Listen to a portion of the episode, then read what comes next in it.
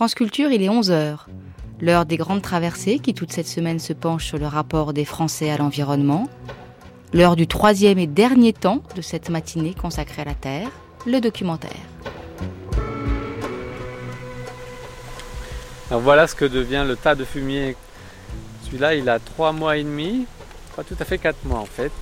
Donc, euh, où on a une matière qui est déjà relativement transformée. Mais bon, il a fait très très sec hein, euh, ce printemps, donc c'est vrai que. Mais on n'a plus du tout d'odeur de fumier déjà. Euh, ça sent la terre. Cap sur le village de Wattwiller, dans le Haut-Rhin, en Alsace. À l'horizon, les Vosges et le fameux ballon de Guebwiller, le point culminant du massif vosgien. À l'entrée du bourg, l'usine de fabrication de la Wattwiller, une eau de source réputée rare et bienfaisante, dont les quelques 1700 habitants du village sont très fiers. Sur la commune, des terres agricoles. Ici, on cultive le maïs, le blé, on fait du vin, du miel, on fabrique du fromage de vache. Münster est pas très loin. Et le marché paysan se tient sur la place du Tilleul, tous les deuxièmes samedis du mois. Ici, c'est aussi le pays des trois frontières, car l'Allemagne et la Suisse ne sont pas très loin. Elles sont aux portes du village. Et là-bas, de grandes entreprises se sont installées, notamment des semenciers. Alors ici, on réfléchit à l'agriculture que l'on veut, à la terre que l'on soigne, à l'environnement dans lequel on vit. Toutes les pratiques agricoles se retrouvent, ou presque, traditionnelles, biologiques, raisonnées. Alors Vadevillers, son eau minérale, son maire agronome membre des Verts, et son exploitant biologique, Fernand Krust, agriculteur de métier, qui fait dans la biodynamie et qui craint que ses champs ne soient contaminés par des cultures OGM voisines. Donc je m'appelle Fernand Krust, j'ai 50 ans. J'habite donc à Bervillers, au pied des Vosges finalement. Hein. Là, on est directement au pied de ce qu'on appelle le vieil Armand, le Hartmannsiller-Kopf, qui est très connu. Hein. Agriculteur en biodynamie depuis 1979. Hein. Biodynamie, comment vous le définiriez? En fait, euh, l'idée de départ, euh, c'est l'organisme agricole, en fait, individuel. On cherche à produire de façon la plus saine, la plus équilibrée possible, des aliments donc le plus sain possible, bien sûr, le plus équilibré possible, en restant autonome, c'est-à-dire que sur le domaine, on doit avoir tout ce qu'il faut pour pouvoir produire sa fumure, donc en premier avoir des vaches, bien sûr, c'est indispensable, puis les autres animaux, bien sûr aussi, puisque c'est un complément après au niveau de la fumure. Et ça, ça nous permettra après de produire tout ce que nous avons à produire, c'est-à-dire euh, déjà l'aliment pour les animaux, pour les vaches en premier, puisque c'est la base, euh, avec euh, cette idée de régénérer la terre en fait, puisqu'on considère nous en biodynamique que la terre est un organisme vivant en fait, qu'on est obligé de s'occuper d'elle, de freiner son vieillissement rapide, puisqu'on assiste à ça actuellement, un vieillissement rapide de notre terre à travers toutes les techniques qui sont en œuvre en fait. Euh, toute la mécanique, toute la technique en fait, qui, qui l'exploite dans un premier temps pour en tirer les matières premières, les énergies, et qui, ces énergies transformées en plus, euh, polluent finalement, créent un environnement hostile et, et masquent un peu en fait aussi toute cette vie qui ne vient pas seulement de la Terre, mais qui vient aussi d'au-dessus du cosmos, puisque la biodynamie en fait c'est ça, le travail d'un biodynamiste, c'est en premier aussi de rééquilibrer en fait les influences qui viennent de la Terre et qui viennent du cosmos en même temps. On se trouve là au milieu. On travaille avec les deux en fait pour créer ces aliments euh, que nous voulons le plus sain possible, le plus équilibré possible, mais aussi des aliments en fait qui permettent à l'homme d'évoluer. Parce que c'était le but de la biodynamie aussi, régénérer la Terre, revivifier la Terre, mais aussi revivifier l'homme, rééquilibrer l'homme à travers cet aliment en fait, pour qu'il retrouve en fait ses vraies valeurs, pour qu'il se retrouve lui-même. Ça, c'était le but.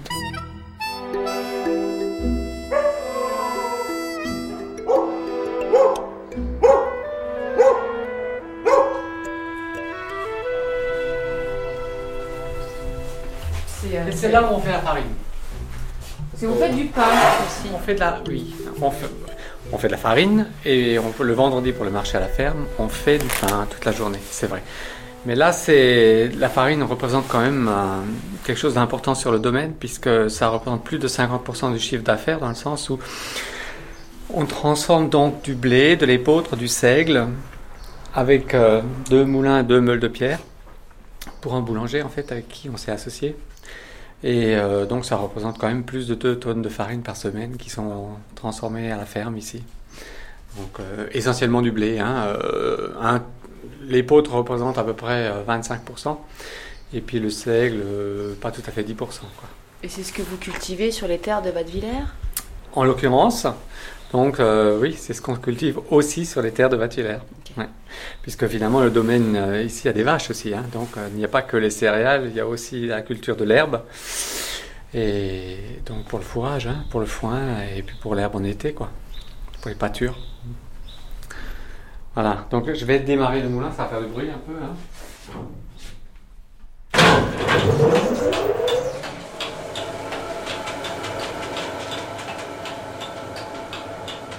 Toute la farine, vous la faites ici sur votre domaine Toute la farine est faite ici sur le domaine, oui. c'est un grand domaine hein, déjà. Enfin, on a 80 hectares en fait, hein, parce qu'on n'est pas autonome complètement euh, en, ce qui concerne les céréales, essentiellement le blé. Donc, comme on ne travaille que en culture biodynamique, effectivement, les céréales qui sont achetées pour la farine proviennent aussi de domaines en culture biodynamique. Hein. Donc, on a des collègues qui nous fournissent l'appoint, ce dont qu'il nous faut pour pouvoir compléter pour le boulanger. Quoi. Voilà. Donc euh, là. On passe devant un tas de. Donc un tas de fumier qui va être composté bientôt, puisque ça, donc c'est le fumier des vaches en fait, puisque c'est le seul engrais euh, sur le domaine. Un tas, un tas, euh, c'est une colline, hein C'est une colline si on veut, oui. En fait, ça représente pas beaucoup, ça représente un mois de fumier, quoi. Donc tous les mois, il est sorti, mis en andin, composté, et puis surtout l'essentiel, c'est on met les préparations biodynamiques dedans pour diriger les fermentations, pour avoir un compo équilibré et qui apporte au sol euh, finalement ce qu'on recherche nous pour avoir les produits qu'on produit quoi. Voilà, on va aller à l'étable parce que là il faut juste que j'aille voir comment ça se passe.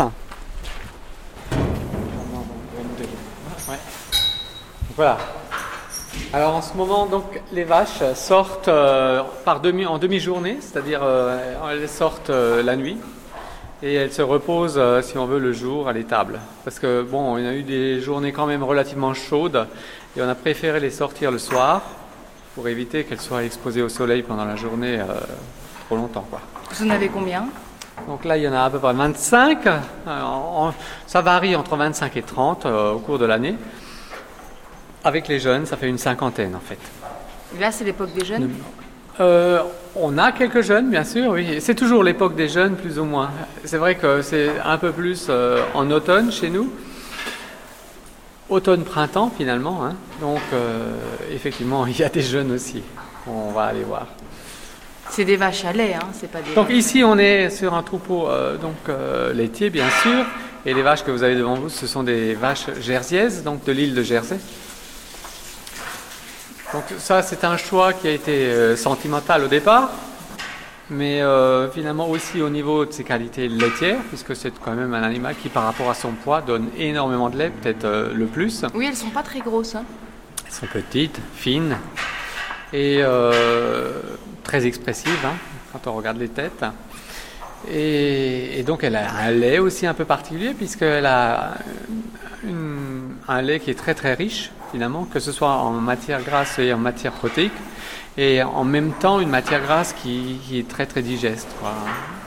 Donc ça c'est particulier, c'est vrai. Et qu'est-ce qu'elles mangent vos vaches pour donner un bon lait? Alors c'est très simple en fait. En été c'est de l'herbe, en hiver du foin et, rien d'autre. Donc pas d'ensilage, euh, aucun ensilage pas d'enrubané, c'est-à-dire euh, ces fameuses bottes rondes qu'on récolte à immature, si on veut, euh, un peu avant terme, presque comme de l'ensilage, et qu'on enroule avec du film plastique pour isoler, pour, pour, pour, faire quelque chose qui ressemble un peu à de l'ensilage. Donc tout ça, c'est banni ici. Ici, c'est uniquement du foin pour l'hiver et de l'herbe au printemps. Alors, dans les intersaisons, c'est les deux mélangés, puisque là, vous savez, devant vous, là, vous avez du foin qu'elles reçoivent en journée un peu, et puis la nuit quand elles sortent, elles sont en pâture, donc c'est uniquement de l'herbe. Et donc compléter avec un peu de son, puisqu'ici on fait de la farine, donc on a du son. Donc c'est c'est ce qui, qui, vient un peu en complément. Mais, c'est absolument tout. Elles ne reçoivent rien d'autre. Donc pas de concentré, pas de protéines achetées à l'extérieur. Euh, voilà. C'est d'ailleurs un peu euh, donc l'idée du domaine en biodynamie, c'est de rester très très autonome au niveau de la production, que ce soit au niveau des fertilisants, c'est-à-dire qu'on n'achète pas d'engrais même organiques. Donc euh, c'est pour ça que la vache était indispensable sur un domaine comme celui-là, parce que sans vache, il n'y a pas de fumier, donc il n'y a pas d'engrais possible. D'ailleurs l'idée en fait du domaine en biodynamie. Euh, euh, c'est ça en fait, hein, c'est de pouvoir. La vache est indispensable, c'est clair, pour, beaucoup de raisons, pas seulement pour le fumier, mais aussi donc pour les préparations que nous faisons. Nous avons besoin de certains éléments au niveau de l'animal pour pouvoir faire les fameuses préparations qui sont pulvérisées, mais également les préparations qu'on met dans le compost pour transformer la matière organique. Donc là, vous veniez les voir pour voir si tout va bien Oui, et aussi pour leur euh, descendre du foin, parce que là, je vais descendre une boîte de foin. Euh, parce qu'elles mangent euh, Parce mangent quand même tout le temps, en fait. Bon, bah alors, on vous laisse descendre le foin. elles mangent tout le temps, oui. Voilà. Je vais, je vais le descendre. Je vais déplacer deux tracteurs et puis je vais... Ligne tu pourra leur pousser tout ce qui reste là pour le, on va la nouvelle botte qu'on va descendre là on ne donnera que ça donc tout, tout le reste euh, tu, tu, mets au bout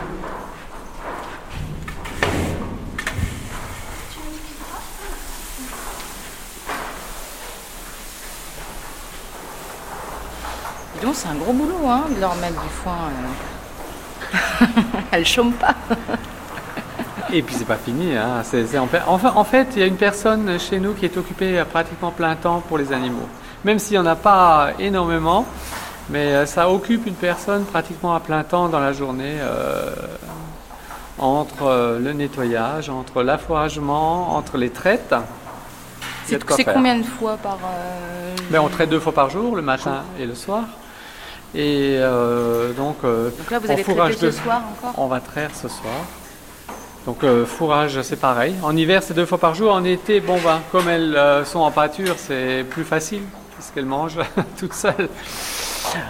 On leur, euh, bah, elles vont loin en fait. Hein. Chez nous, elles marchent beaucoup les vaches parce que les pâtures ne sont pas à côté du domaine et qu'on n'a pas voulu installer des salles de traite ambulantes à l'extérieur. On préfère qu'elles reviennent toujours ici. C'est aussi à cause de la fabrication du fromage pour avoir un lait où il n'y ait pas de coupure finalement entre la traite et le moment où on, commence la transformation. Donc on préfère que les vaches euh, se promènent, fassent le voyage, reviennent à l'étable matin et soir finalement hein, pour, pour, la traite. Et c'est vous qui les emmenez en promenade? Oui, oui, oui. Comme c'est une vache qui est très très docile, ça se, ça se passe relativement bien. Mais en général, les vaches, euh, une fois qu'elles sont habituées, euh, ça se passe bien. Elles suivent le chemin. Et vous avez autre chose que des vaches? Actuellement, pas, pas beaucoup d'autres choses, non. Euh, quelques poules pour nous, bien sûr. Mais euh, non, actuellement, euh, la seule chose qu'on voulait encore rajouter, c'était quelques cochons. Puisque comme on fait de la transformation laitière, pour éviter que le petit lait, le babeur, tout ça soit, soit jeté finalement. Mais en, même temps, on, veut, on, voudrait que ça, ça se fasse euh, au mieux possible, c'est-à-dire euh, avec beaucoup d'espace, avec euh, tout ce qu'il faut. Donc ça n'a pas été fait tout de suite parce qu'on n'avait pas encore le nécessaire pour le faire comme nous, nous, voulions le faire. Donc ce que vous faites, c'est du fromage de vache Actuellement, c'est du fromage de vache, oui, bien vous, sûr. Vous faites différentes sortes?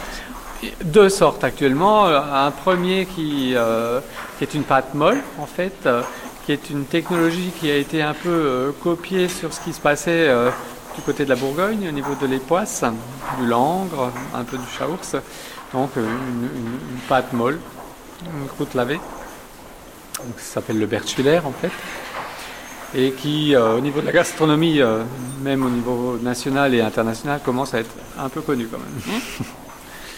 Puis l'autre est beaucoup plus récent, c'est une euh, donc celui-là il date de 99, le Bertschwiller, et l'autre il, a été commencé au mois d'août l'année dernière, donc euh, août 2006, et c'est une pâte pressée qui s'appelle le pèlerin chez nous, et qui est plutôt un, peu une technologie copiée sur un peu le, gouda, le, les dames, en fait, ce type de fromage. Ah, qu'on goûte? Oui, absolument. Oui, oui. Donc euh, voilà, sinon il y a des, bien sûr pour le magasin euh, la vente euh, du vendredi après-midi, il y a les produits frais, quoi, le yaourt, le fromage blanc, le beurre. vous allez sur un marché, c'est le vendredi après-midi? C'est à la ferme en fait. Les gens ah, viennent. Vente à la ferme. C'est vente à la ferme. ici. Ici. Ça se passe ici. Oui, oui, vendredi après-midi à partir de 16h jusqu'à 20, h 21h. Donc les gens du, coin le savent et viennent exprès ici acheter. Juste le vendredi après-midi C'est juste le vendredi après-midi. Bah, en fait, euh, le magasin est ouvert toute la semaine pour le fromage, puisqu'il y a des restaurants, il y a beaucoup de gens comme qui viennent chercher du fromage, mais ils savent que le pain, en l'occurrence, par exemple, ou, même un peu de légumes, c'est que le vendredi après-midi. Ah, vous faites aussi des légumes? Un tout petit peu, finalement, ça fait partie un peu aussi de, du domaine, puisque quand on quand on a un domaine comme celui-là, qu'on a des possibilités, ben, on, les utilise quand même. Donc un, peu de légumes aussi. Quoi. En biodynamie aussi. Oui, oui, oui. Bon, on profite euh, du rayon de soleil Oui. Alors je vais juste mettre une veste et puis on va en voiture peut-être, parce que c'est à 800 mètres.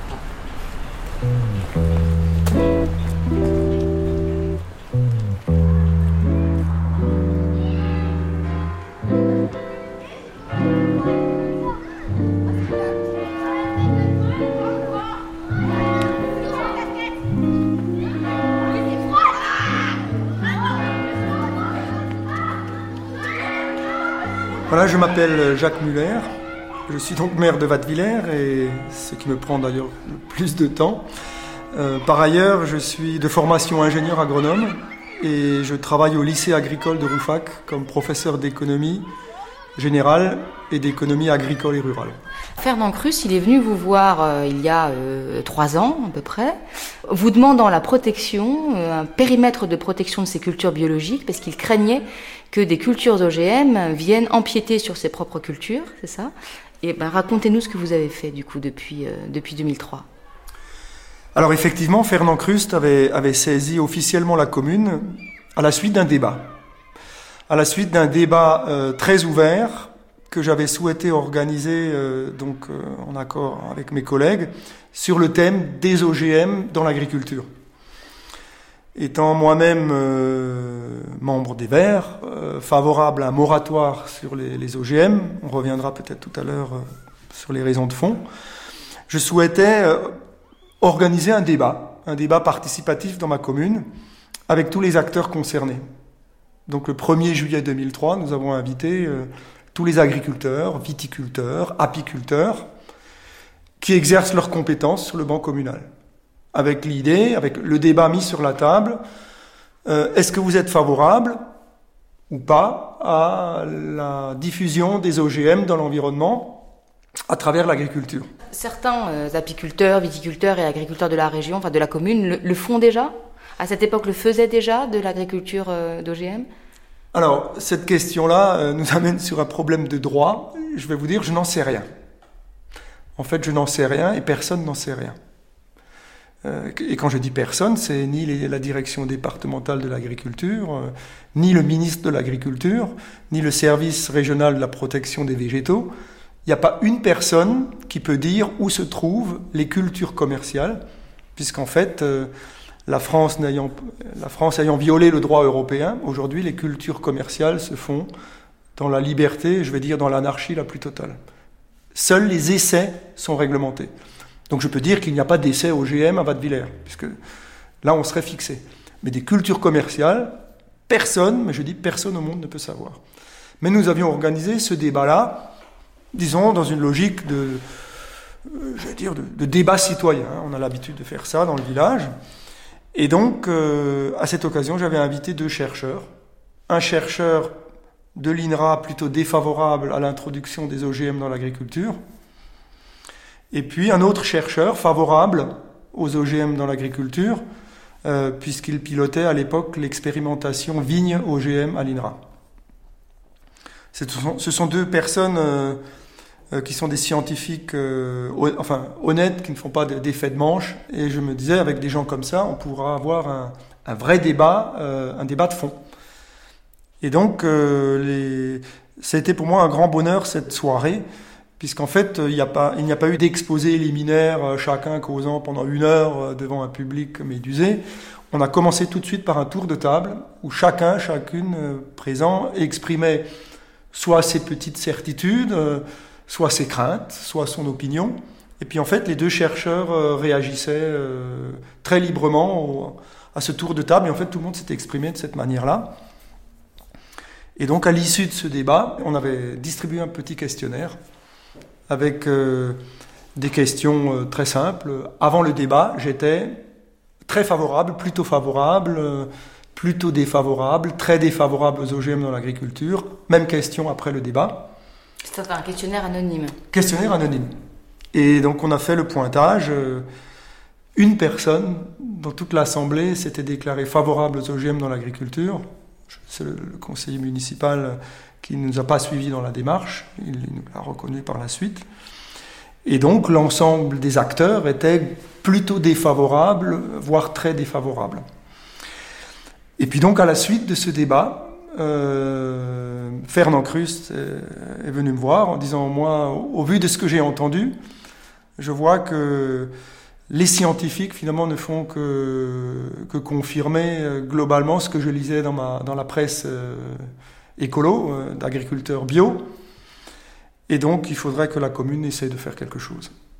Et donc il a saisi officiellement la commune pour qu'on puisse évaluer une démarche de protection donc c'est plus une démarche, euh, c'est pas une démarche anti-OGM euh, tous azimuts, mais c'est une démarche de protection d'activité économique.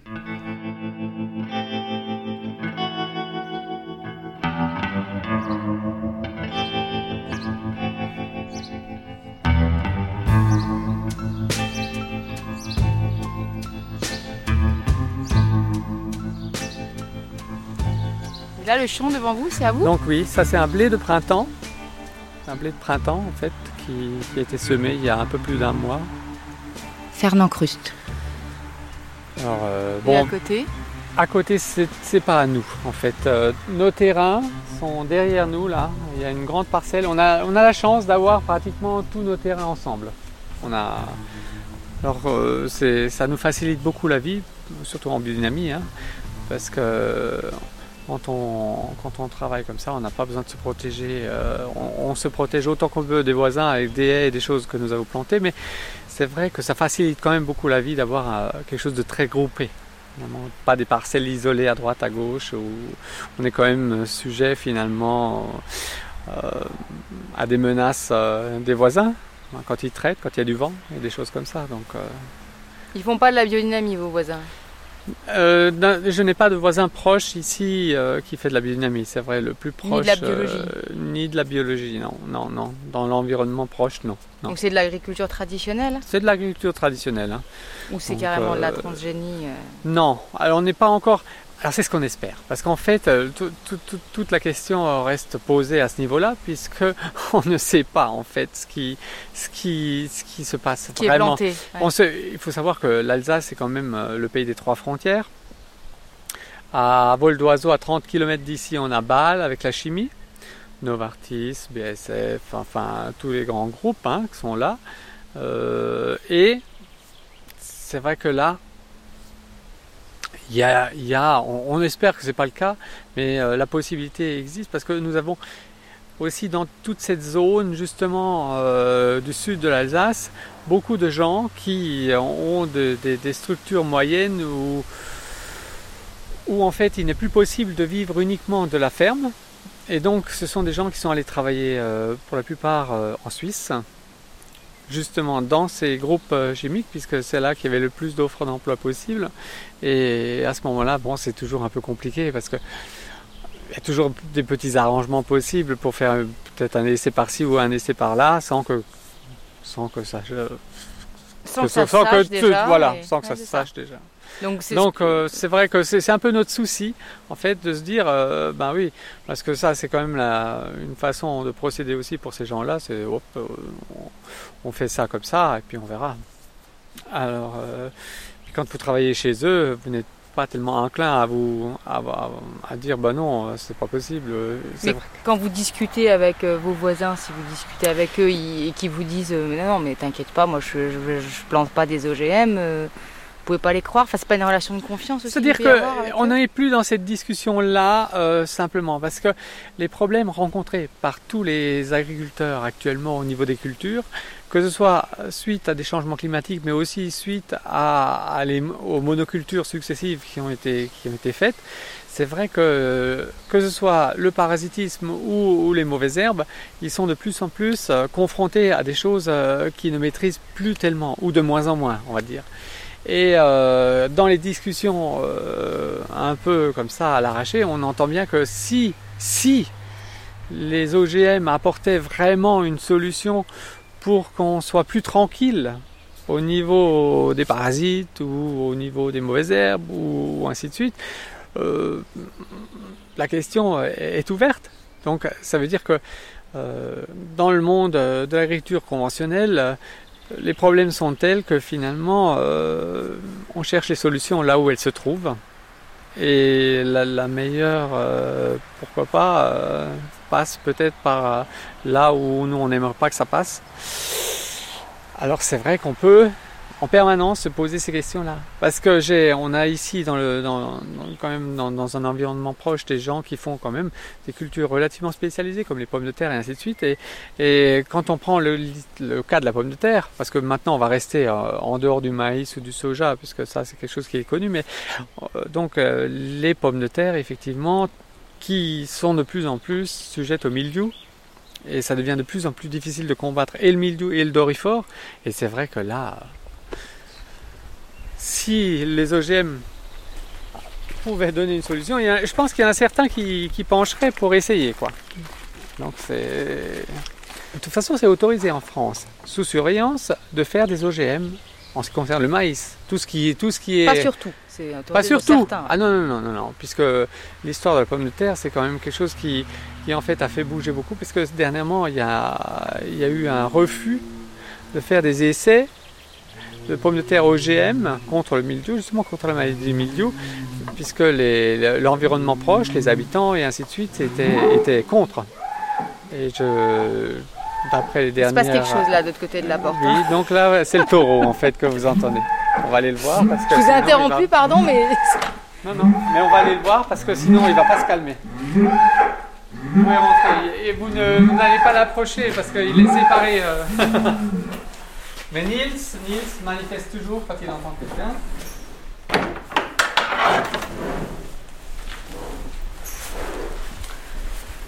Donc ça c'est le géniteur du, du troupeau là.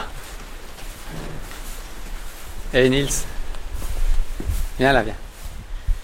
Bon, ça c'est vrai que dans la race jersiaise, s'il y a un animal qu'on respecte beaucoup, c'est le taureau, parce ah, que lui, il est un peu moins commode que les vaches quand même. Et, et puis il, est nettement gros, hein oui, oui. Et, mais bon, euh, c'est vrai qu'on joue pas avec lui. Euh, il, est, il peut être euh, quand même relativement dangereux.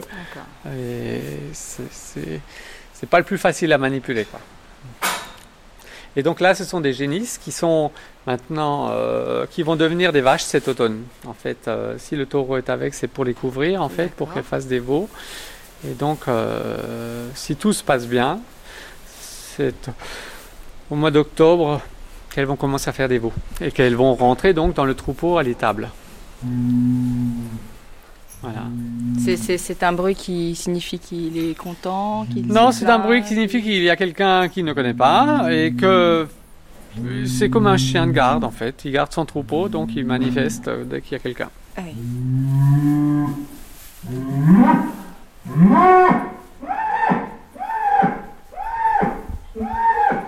donc vous, vous avez du blé, vous avez de l'épeautre. Du seigle. On fait un peu d'orge, un peu d'avoine. Et donc, et le reste, ce sont des prairies. En fait. Un peu de maïs, bien sûr, mais ça, c'est du maïs alimentaire, c'est-à-dire donc c'est du maïs doux, ce qui nous sert pour, euh, pour le magasin à la ferme.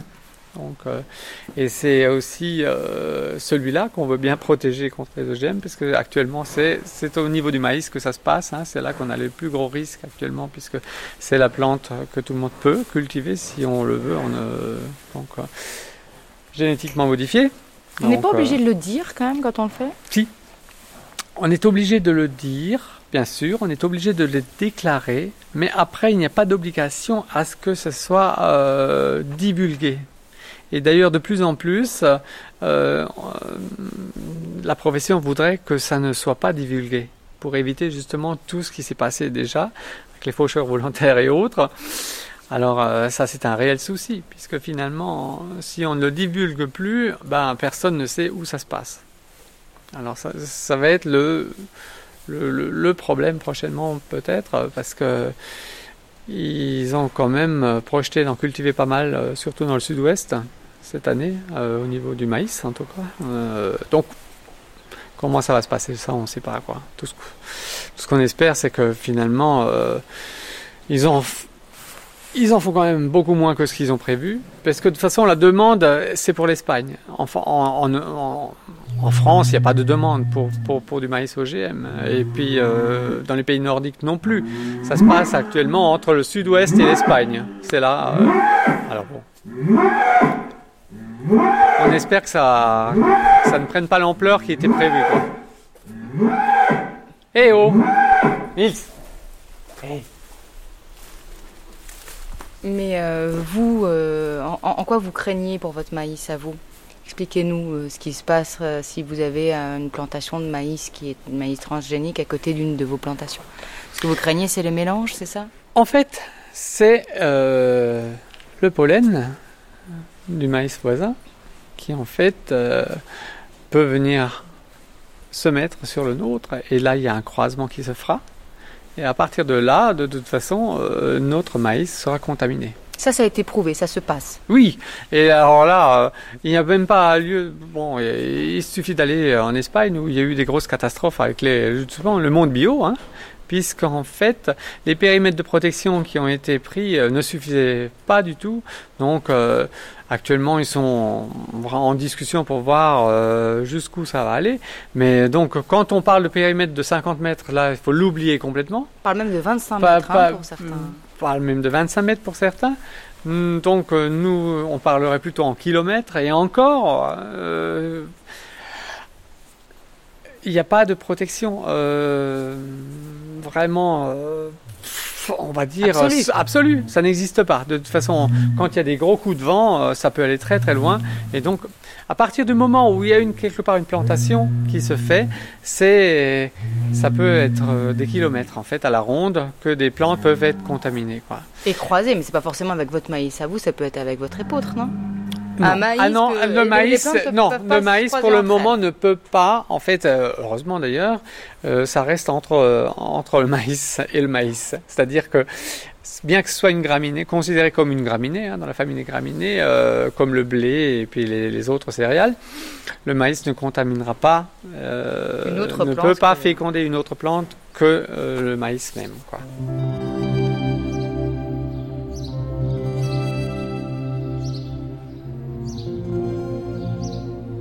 On parle de 25 mètres, de 50 mètres, de 3 km, mais que recouvre ces distances exactement? En fait, il s'agit du périmètre de protection des cultures. Jacques Muller, le maire de Vadevillers, a travaillé sur cette notion pour rédiger son arrêté municipal en vue de protéger les cultures de Fernand Cruste. Le premier arrêté qui a été pris est un arrêté qui, dans sa rédaction, ne m'a pas demandé énormément de travail, puisqu'en fait, je m'étais fortement inspiré de, d'arrêter déjà pris. Et à l'époque, euh, le rayon de 3 km circulait. Et en fait, euh, j'étais parti sur ce principe-là, parce qu'on sait que 3 km, c'est en gros le rayonnement d'action des abeilles. Et donc, euh, on prend une grande précaution en mettant des périmètres de 3 km pour éviter la pollinisation croisée, y compris par les abeilles. Donc en fait, je n'avais pas fait de, travaux euh, plus approfondis, euh, j'avais repris des arrêtés existants, mais en, partant du principe que 3 km, c'était une, belle sécurité pour éviter des traces d'OGM euh, dans les produits. Et, cet arrêté s'est appliqué pendant un an. Alors on a été un peu surpris parce qu'il il, s'est appliqué, mais il ne reposait pas sur grand-chose puisqu'il reposait sur des menaces. Dans la mesure où vous nous avez expliqué que vous ne saviez pas s'il y en ah bah avait ou pas des OGM en fait. Même autour de la, du, des champs de, de Fernand Crust. on est tout à fait dans une démarche de prévention, de prévention et de contrôle d'un risque. La question, c'était, c'est ce que j'expliquais tout à l'heure, c'est que la question de fond, c'est qu'aujourd'hui, les cultures commerciales d'OGM se font dans l'anarchie la plus totale, et qu'à partir de là, euh, un champ de maïs peut être OGM euh, sans qu'on le sache, sans que personne ne le sache. Si c'est un essai d'une nouvelle variété euh, testée au champ, c'est autre chose, on est informé. Si c'est une variété autorisée, elle se fait, pour résumer, n'importe qui peut planter n'importe où, n'importe quand et n'importe comment un maïs OGM qui a été autorisé par le ministère de l'Agriculture. Et ce que craignent les agriculteurs biologiques, en l'occurrence, c'est la pollinisation croisée, c'est-à-dire que euh, avec le vent, euh, les, les, les, cultures d'OGM viennent se... Peut-être que vous m'expliquerez mieux, hein, parce que vous êtes ingénieur agronome, mais que les cultures d'OGM viennent empiéter sur les cultures euh, biologiques. Voilà. Et que les maïs se fondent les uns, les, les uns avec les autres. Tout à fait. Le risque, c'est ce qu'on appelle la pollinisation croisée, c'est-à-dire que du pollen OGM viennent féconder euh, des plantes euh, non OGM. Et à ce moment-là, vous avez échange de gènes, transfert de gènes, et le gène OGM part, euh, part dans l'environnement. Tout à fait. Donc c'est pour éviter cette, pour limiter les risques de pollinisation croisée, qu'il est rationnel d'établir des, des périmètres d'isolement, d'isolement des cultures, de séparation des cultures. Il faut savoir que les, producteurs de maïs de semences s'auto-imposent ces périmètres-là. Euh, je vais faire peut-être une explication technique, mais le maïs est ce qu'on appelle une, une, plante hybride, c'est-à-dire que les agriculteurs qui veulent planter du maïs ne peuvent pas utiliser les semences de leur propre culture. Ils rachètent chaque fois leurs semences. Ils rachètent donc des semences certifiées.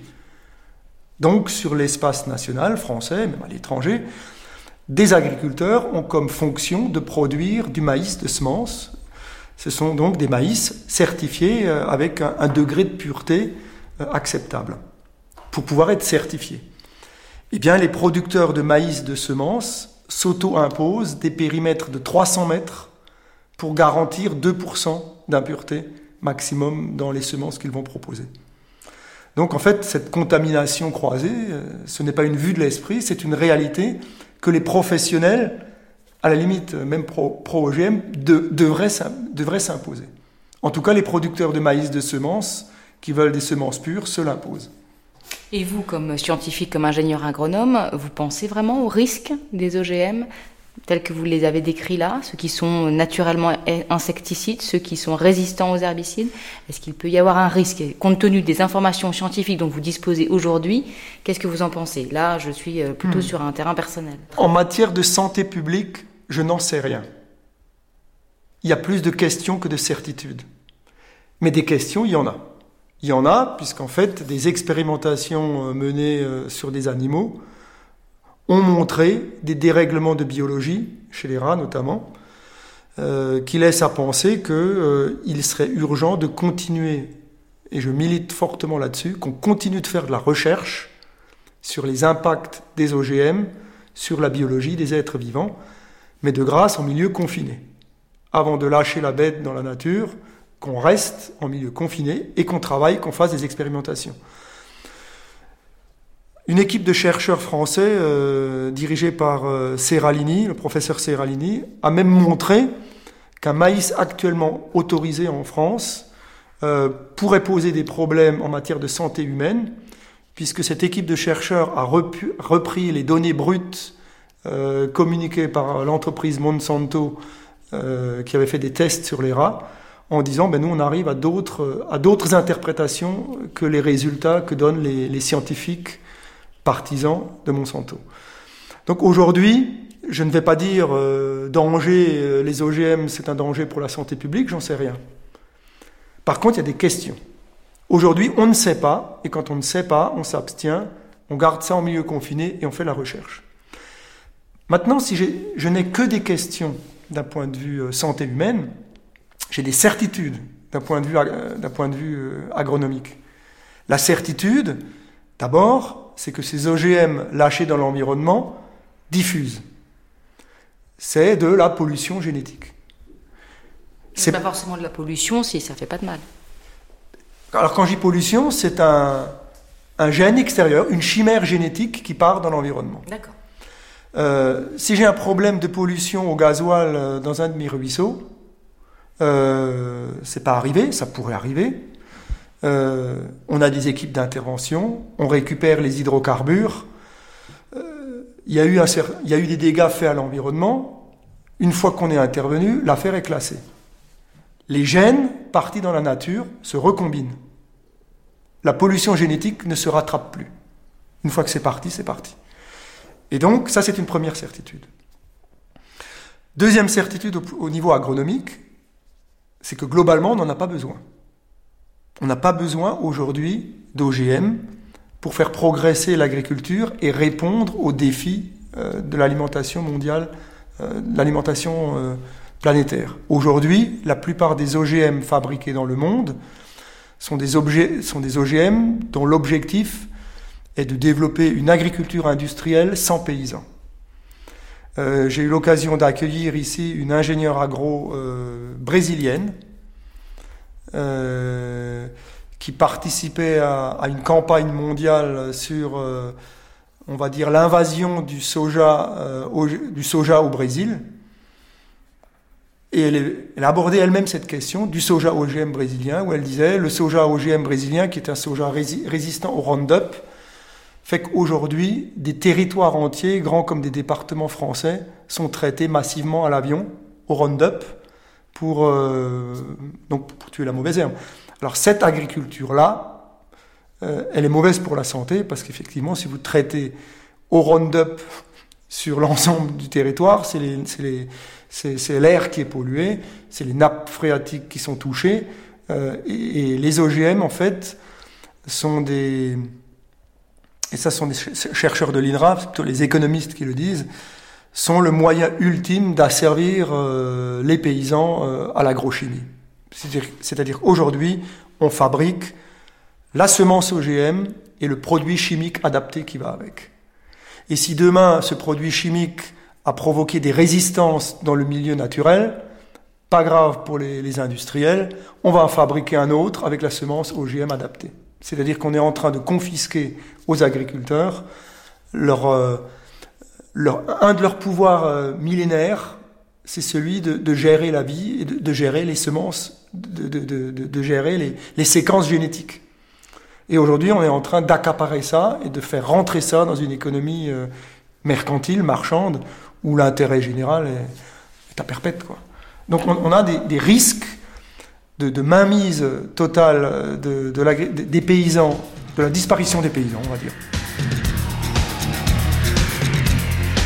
Vous écoutez France Culture, voyage en terre alsacienne à Wattwiller, entre agriculture biodynamique et transgénique.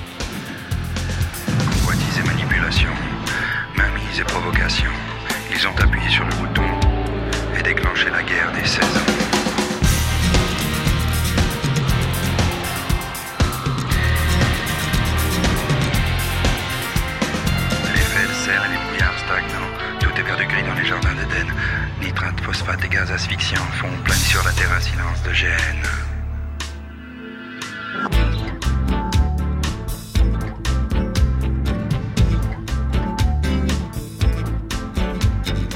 Où est passé le jardinier? Est-ce qu'il dort? Il est fatigué.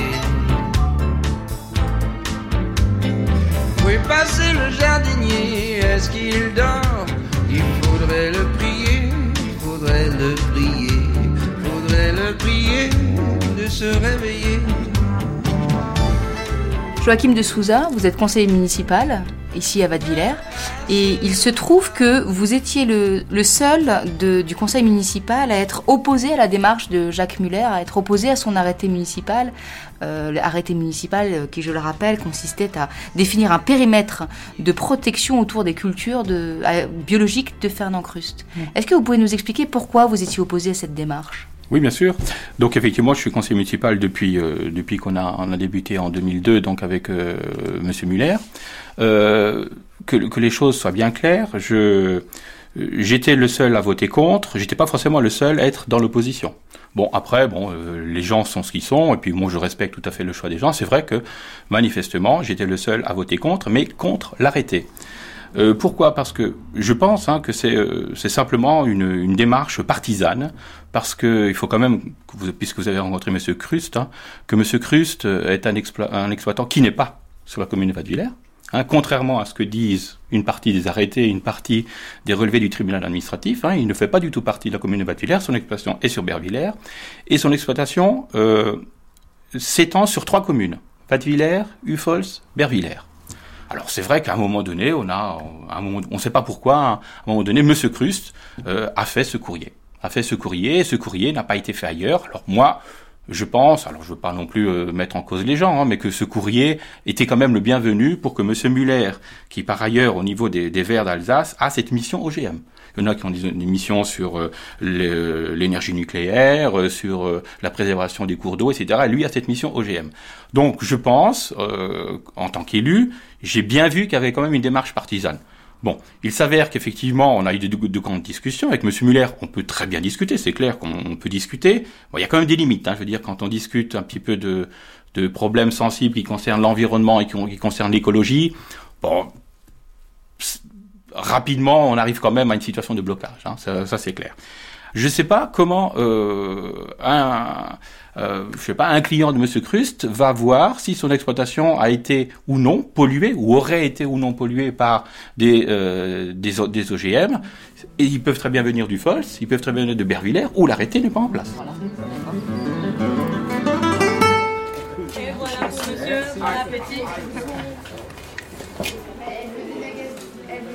L'arrêté de Jacques Muller s'est normalement appliqué pendant un an. Au terme de cette année, le préfet du Haut-Rhin a déféré l'arrêté devant le tribunal administratif de Strasbourg, qui a décidé son annulation, jugeant le maire incompétent à exercer des pouvoirs de police en matière de réglementation de plantation d'OGM.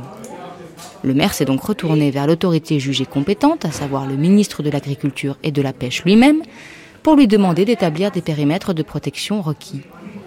Devant la réponse négative du ministre, Jacques Muller a franchi un pas supplémentaire en introduisant un recours devant le tribunal administratif de Strasbourg contre le refus du ministre d'établir des périmètres de protection. Cette démarche est une première en France. C'est dire combien l'action de Jacques Muller a retenti dans le petit village de Vadevillers, fier de son eau de source certifiée sans nitrate et fort de son agriculture. Les journaux locaux s'en sont fait l'écho, tout le monde en a parlé, mais au fait, pour dire quoi?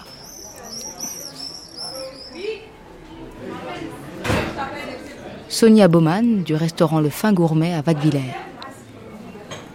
Marin, moi je veux bien un café parce que là. Vous êtes au courant des histoires du maire euh, euh, À cause des du OGM. recours, oui, c'est ça, à cause des, des, OGM et de sa Bon, volonté oui, de il en parle protéger. beaucoup, euh, ouais. Tout à fait, oui, oui, ça, ça. On en parle dans le village? Oh, je sais pas si c'est. bon, euh, je pense qu'ils en parlent. On n'a plus de personnes tellement qui en. Mais c'est vrai que le, sujet. bah, il paraît dans le journal, il y a eu quelques articles à son sujet. Donc c'est vrai que c'est un, c'est un sujet quand même qui est. euh, Mais euh, je sais pas si les gens se réalisent vraiment euh, l'importance que ça pourrait avoir ou pas, quoi. Vous avez un avis, vous, sur la question? Oh, disons, moi je suis contre parce que je, j'estime Vous êtes contre quoi? L'OGM. Ah, les OGM. Moi, je suis contre les. Je suis contre euh, tout ce qui est étrange. Parce que j'estime que la nature a, a son mot à dire. Et si ça fait des siècles et des siècles qu'on est comme ça, c'est pas pour rien, quoi. Alors, c'est vrai que, bon, au départ, ça va peut-être aider ceux qui sont démunis dans d'autres pays. hein. Mais maintenant, je sais pas si vraiment euh, ça, ça a un apport euh, positif déjà sur la santé en elle-même. Puis après, le reste, que c'est toute une histoire. Mais bon, de là, à en faire un une grande conversation sur le, le sujet. Donc vous n'êtes pas fier particulièrement du maire ou de ce qu'il fait, de la façon dont il tient tête euh, au gouvernement? Non, je trouve ça juste correct, mais de là à prendre position, pas vraiment, non, je voudrais pas le dénigrer, quoi. Mais non, parce que bon, pour moi, euh, c'est vrai que c'est la nature, mais malheureusement, euh, un maire ne suffit pas à, mettre le haut là de tout cela, quoi. hein. Maintenant, on, est obligé de voir plus loin et ça peut pas s'arrêter justement à la mairie. On parle de communauté européenne, donc automatiquement, il faudrait que ça prenne plus haut, quoi, pour que ça marche.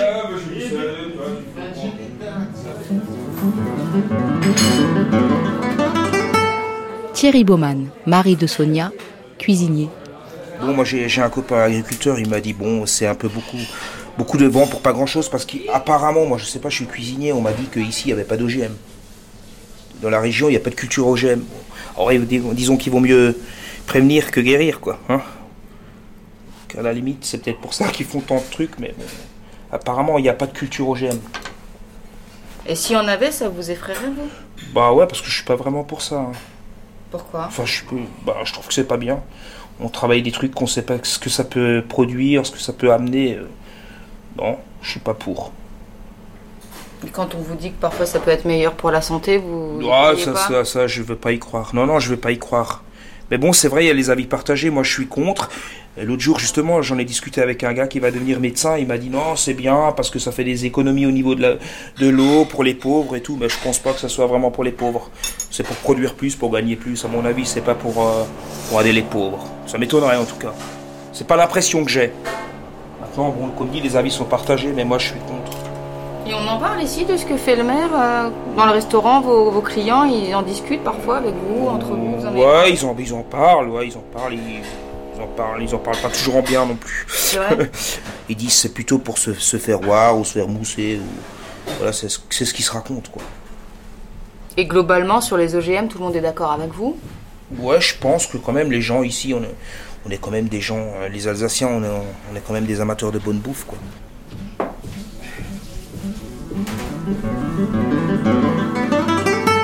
André Lambard, apiculteur, président du syndicat des apiculteurs de Vadevillers. Le, le miel qui est un produit par excellence euh, biologique, hein, il faut dire que euh, c'est- encore un des rares euh, produits euh, euh, biologiques, hein, parce que euh, et là encore c'est menacé si, si vraiment il y a des plantations euh, d'OGM euh, aux alentours. hein. Bon, chez nous, je, je, je ne sais pas si- s'il y en a ou pas, mais comme j'ai lu, j'ai déjà lu dans des, des revues euh, d'apiculture euh, là, ils ont fait des expériences, euh, ils ont mis des, des ruches à côté des plantations d'OGM et, et le, le, euh, sur, sur 400 mètres, sur, sur euh, 200 mètres, ah ben le, le, le pollen euh, est, est donc pollué par les, les, les OGM hein, à, à 30%. hein. Euh, D'autre part, parce que le- le- l'abeille est également un indicateur de notre euh, alentour, hein, de, de, de je Environnement veux dire, environnement, je voulais dire, oui, c'est ça. Parce que je ne sais pas si vous avez sur, euh, je crois qu'ils l'ont même montré à la télé, ils ont mis des ruches à côté d'un aéroport du côté de Lyon. Par la suite, ils analysent donc le pollen pour voir euh, ce qu'il y a dedans à côté de, justement où, c'est que c'est soi-disant pollué. hein. Donc ils peuvent, à partir de l'abeille, du pollen, euh, voir ce qui se passe. C'est un indicateur vraiment formidable. Joachim de Souza, C'est clair qu'il y a une question de fond, hein, puisqu'elle est en débat, et c'est pas pour rien que les directives européennes, euh, pour moi, ne sont pas mises en place euh, par, euh, par la France. Le jour où elles seront mises en place, moi, j'aurais dit, voilà, je dirais, voilà, le maire a cette autorité, il prend l'autorité, etc. Mais comment pouvez-vous comprendre que le haut du village, des agriculteurs pourraient, s'installer sans aucun problème pour cultiver des produits OGM, et pas le bas du village? Bon, alors vous avez peut-être vu les arrêtés. Le premier arrêté, euh, il prévoyait un, périmètre de 3 km. C'est-à-dire qu'en gros, euh, puisque M. Christ a dire que euh, bon, ça fait quand même sacré, une sacrée distance où Ufols, euh, Bervillers, une partie de Cernay, Vadevillers, plus aucun, aucune culture OGM n'était possible. L'année d'après, et alors c'est vrai que moi je comprends pas que cet, arrêté n'ait pas été entre guillemets euh, retoqué par euh, les agents de l'État. Je pense que bon, euh, peut-être un peu surbooké, cet arrêté est passé. Le deuxième, une année après, hein, puisque c'est un arrêté qui a été pris sur sur une année. Et ça, Monsieur le Maire, je, je reconnais ce, cette cette qualité Monsieur le Maire. Il a pris pour une année parce qu'on on sait évi- évidemment pas ce qui peut advenir de la de de Monsieur de Monsieur Crust. L'année d'après, le périmètre euh, était réduit à 400 mètres. Ah, c'est quand même surprenant. Je veux dire, est-ce que la science avance tellement vite en une année que la première année, euh, il faut protéger dans un rayon de 3 km et la deuxième année, 3, euh, 400 mètres? Alors pourquoi pas 200 mètres? Pourquoi pas 300 mètres? Bon, c'est le problème des seuils. Il faut bien s'arrêter à un moment donné ou à un autre. Hein. Donc ça, évidemment, c'est un problème de fond. Mais je- j'estime justement que en abordant des problèmes de fond à partir de, de ce type de démarche, qui, euh, pour moi, hein, pour moi, manque de cohérence. Justement, on perd de crédibilité, on perd la crédibilité. Maintenant que les gens euh, s'interrogent sur les, cultures OGM, oui, euh, les gens s'interrogent pas sur les OGM en particulier, puisque euh, les OGM, hein, vous savez très bien que dans, dans la médecine, c'est quelque chose de courant. Hein. Le diabète, par exemple, l'hormone de croissance, ce sont des médicaments qui sont fabriqués à partir des OGM. Alors on peut effectivement euh, s'interroger sur les cultures OGM. Est-ce qu'on a besoin des cultures OGM ou pas? Bon, je, je- je tiens quand même à dire qu'effectivement, il y a eu un certain nombre de démarches au niveau de la commune de Vadevillers, et lorsqu'il y a eu une, une, une rencontre avec deux, euh, deux scientifiques de l'INRA, un qui était pro, l'autre qui était euh, plutôt, euh, plutôt contre, euh, il y a quand même des, des agriculteurs du coin qui se sont dit à un moment donné, peut-être qu'on sera quand même obligé d'y passer. Donc ça veut dire que pour moi, c'est pas quelque chose que j'exclus a, a priori. Maintenant qu'il y ait une précaution à prendre, peut-être, mais la façon dont on prend le- les précautions, on diabolise un petit peu la chose, ce qui fait qu'à mon avis, on joue contre justement. Au bout d'un moment, les gens vont, entre guillemets vont en avoir marre et on va revenir à une une rhétorique euh, écolo rigolo, ils font n'importe quoi, etc. Qu'on réfléchisse, ok. Euh, maintenant qu'on qu'on aille trop vite. Moi, ça me semble, ça me semble dangereux. Vous Ça, trouvez que c'est contre-productif? Pour moi, je pense que c'est contre-productif. Qu'on pose les, les, les, choses à plat, effectivement. Alors bon, c'est vrai que euh, en France, on a on a un peu un, retard par rapport par rapport à l'Allemagne ou par rapport à par rapport à d'autres pays, c'est vrai, Euh, ou même par rapport à la directive européenne. Bon. Pour le moment, elle n'est pas appliquée en France, Euh, alors que la France soit condamnée. Bon, ça c'est du point de vue euh, euh, législatif, ça, ça se règle entre entre États. Mais j'ai quand même la faiblesse de penser que si elle n'est pas appliquée en France, c'est qu'il y a quand même derrière des scientifiques français qui sont quand même de, de très bonne renommée, qui euh, influencent, entre guillemets, je ne pense pas que ce soit que les lobbies, mais qui influencent les décisions politiques. Donc pourquoi cette directive, si c'était vraiment la panacée, pourquoi cette directive, d'emblée, elle, ne pouvait pas s'appliquer sur l'ensemble des pays, européens? Or là, elle n'est pas en France. Bon, la France a quand même sa, liberté, et tant qu'elle n'est pas appliquée en France, il y a effectivement un, blocage qui fait que on peut avoir euh, un débat euh, des fois assez, vif entre les pros et les, les contre-OGM, c'est clair. Hein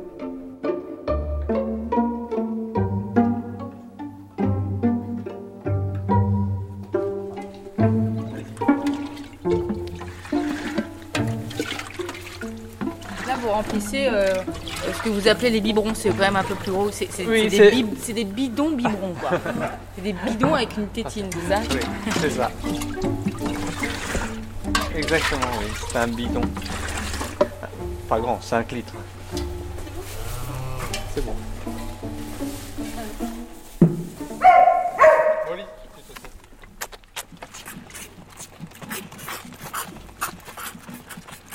Fernand Cruste. Et ça, c'est deux fois par jour, hein, matin, soir. Le reste du temps, c'est du foin. On sait que quand un veau, après la naissance, euh, il y a beaucoup de, de plus en plus d'éleveurs qui font ça. Ils font ça pour les chevaux, mais maintenant aussi pour les bovins. On les touche et en fait, c'est les premiers gestes, les premiers, les premiers attouchements euh, qu'ils gardent. En fait. Et ça, c'est quelque chose après qui nous sert plus tard pour les approcher, pour les toucher, pour les manipuler.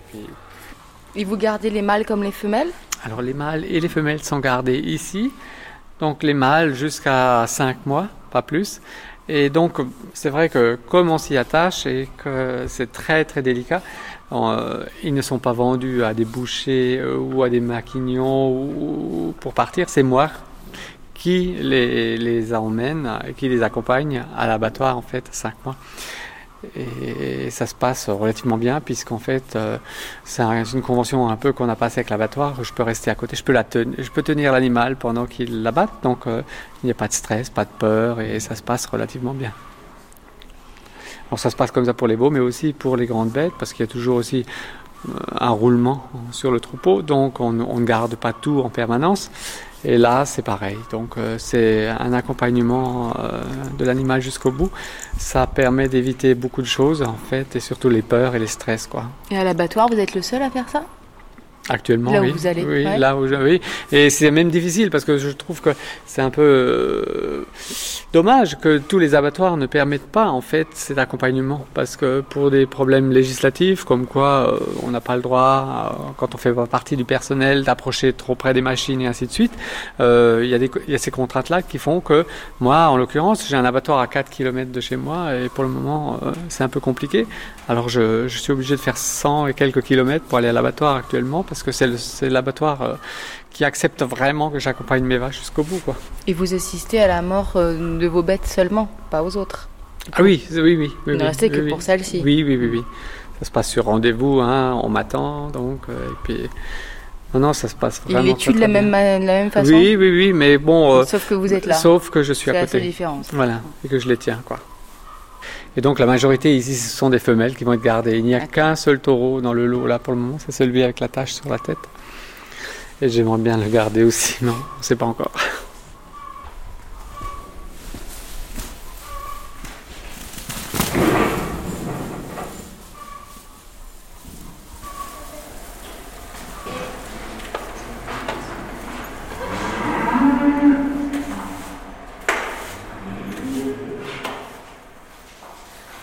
Aimez, vos vaches. hein Oui. Non, c'est sûr, c'est sûr. Puis, une race comme celle-là, en plus, ça aide beaucoup hein, à être très très proche des animaux, en fait. Bon, avant, on avait, avant celle-là, on avait d'autres races, comme de la Montbéliarde, à un moment donné, un peu de Charolais, un peu de Limousin. On aimait aussi nos vaches, mais la Jersiaise a, quelque, a un plus, en fait, dans son comportement qui fait qu'on l'aime vraiment. Vous avez eu peur au moment de la vache folle? Vous avez eu Alors, troupeaux, on était, euh, on était en plein. euh, oui, moi j'ai eu très peur, puisque en fait, c'est là où on a changé. C'était l'époque où on a changé notre troupeau. On est. Parce qu'il y a toute une histoire sur le domaine, euh, avec euh, depuis 27 ans toute une évolution qui fait que c'est vrai, il, il y a eu des changements. Mais en 99, donc, j'ai acheté ce troupeau. Et euh, j'ai pas pu l'acheter sur l'île de Jersey, justement à cause de la vache folle. En fait, Jersey faisait partie de l'Angleterre, hein, et donc il y avait le- l'embargo total, en fait, sur tout ce qui était bovin provenant de, de l'Angleterre.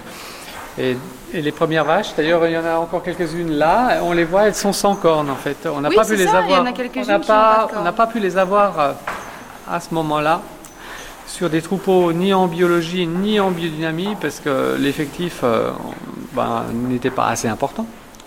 Et donc euh, on a acheté au Danemark euh, une vingtaine de vaches, enfin de génisses prêtes à véler, sans cornes pour les premières. Et donc dès qu'elles ont fait des veaux, bien sûr, tout ce qui est né ici est avec cornes. Alors la- maintenant c'est la grande majorité quand même de l'étable qui est avec cornes. Et il en reste quand même quelques-unes. Et on- on est très content de les avoir encore. Donc vous n'avez pas été touché. Non, euh, c'est-à-dire qu'en plus les pays nordiques étaient un peu, un peu épargnés, on va dire, à ce moment-là, puisque euh, à l'époque où j'ai acheté mes vaches au Danemark, il n'y avait pas encore eu de cas, pas un seul cas au Danemark à ce moment-là. Ça rassurait un tout petit peu, mais c'était pas. C'est vrai que la peur était là tout le temps. Faut pas, faut pas minimiser la chose. euh, Et puis je pense que c'est pas tout à fait réglé. hein, On n'est pas sorti de ça.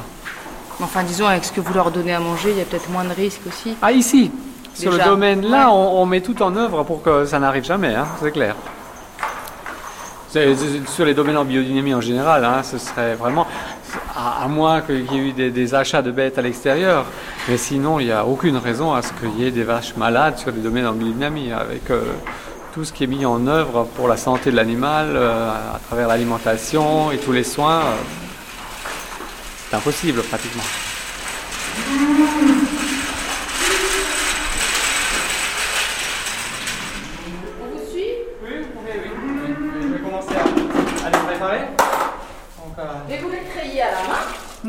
Non, non, vous allez voir. Non, non. Ah, non, non, non, non. Alors là, il y a jusqu'à 2h du matin. Oui, au moins. Non, non, non, non. C'est à la machine, ça va vite. Hein Vous installez euh, les machines sur chacune Oui, et oui, oui, oui, oui, oui, oui, oui, oui, oui, oui. On installe. J'ai, en fait, euh, quand on est à deux, on, je, on traite à quatre machines, et quand je suis tout seul, je traite avec trois machines. En fait. Et là, vous faites quoi là? Là, je prépare la vache, en fait. Ça veut Donc, dire euh, quoi? je nettoie. Déjà. Nettoyer les pieds. Je nettoie les pieds, les- autour du treillon, le treillon, le haut du treillon, Et en même temps, ça fait un massage pour, euh, pour déclencher en fait les hormones pour euh, faire descendre le lait dans la tétine. Et vous nettoyez avec quoi? Donc là, ce sont des, la- des lavettes individuelles, hein, uniquement à l'eau. Ces lavettes, euh, en fait, on a un savon donc euh, bio qui les lavettes trempent dans ce savon euh, entre les traites. Et euh, donc, euh, elles, sont, elles sont nettoyées euh, avant utilisation, encore une fois rincées, en fait. Donc, et chaque vache a sa lavette. Mais c'est assez désinfecté ça? C'est. Oui, parce que maintenant, non seulement maintenant, on, on- on va passer un bout de papier pour sécher tout ça, pour être sûr qu'il n'y a rien qui reste. Oui, mais votre savon bio, il lave assez Pour les lavettes, oui. Les lavettes, oui. Oui, oui, oui. Il faut savoir qu'on est là, ici, on est contrôlé minimum deux fois par semaine sur la qualité du lait parce que comme on est aussi encore dépendant euh, d'un ramasseur extérieur, lui quand il ramasse, il, euh, il fait des contrôles, hein, cellules, euh, mais aussi germes et tout. Et donc on a une, une vue très précise de ce qui se passe ici. Et il est vrai que c'est là qu'on remarque la différence en fait entre ce qui se passe euh, ici et ce qui se passe ailleurs. Quand vous regardez les résultats en fait, euh, que ce soit au niveau germe ou au niveau cellules, euh, on est sûrement dans les, dans les meilleurs. quoi. Et ça, c'est c'est aussi lié à la qualité de, de l'environnement finalement, à beaucoup de choses. Votre lait, il est pasteurisé après Non. ou pas? Non, non, c'est il du lait cru? C'est du lait cru en fait qui est utilisé pour la fabrication des fromages. C'est du lait cru aussi qui est vendu euh, sous forme de lait cru pour les gens qui veulent acheter du lait. Vous Et, avez euh, effectivement intérêt à ce qu'il soit Ah oui, non mais ça c'est l'hygiène est la base. hein. Ça de toute façon, que ce soit pour le fromage, mais que ce soit pour la vente directe ou pour n'importe quoi, il faut que l'hygiène reste la base. On les, donc à l'étable, on les trie partout. Il faut que ce soit propre.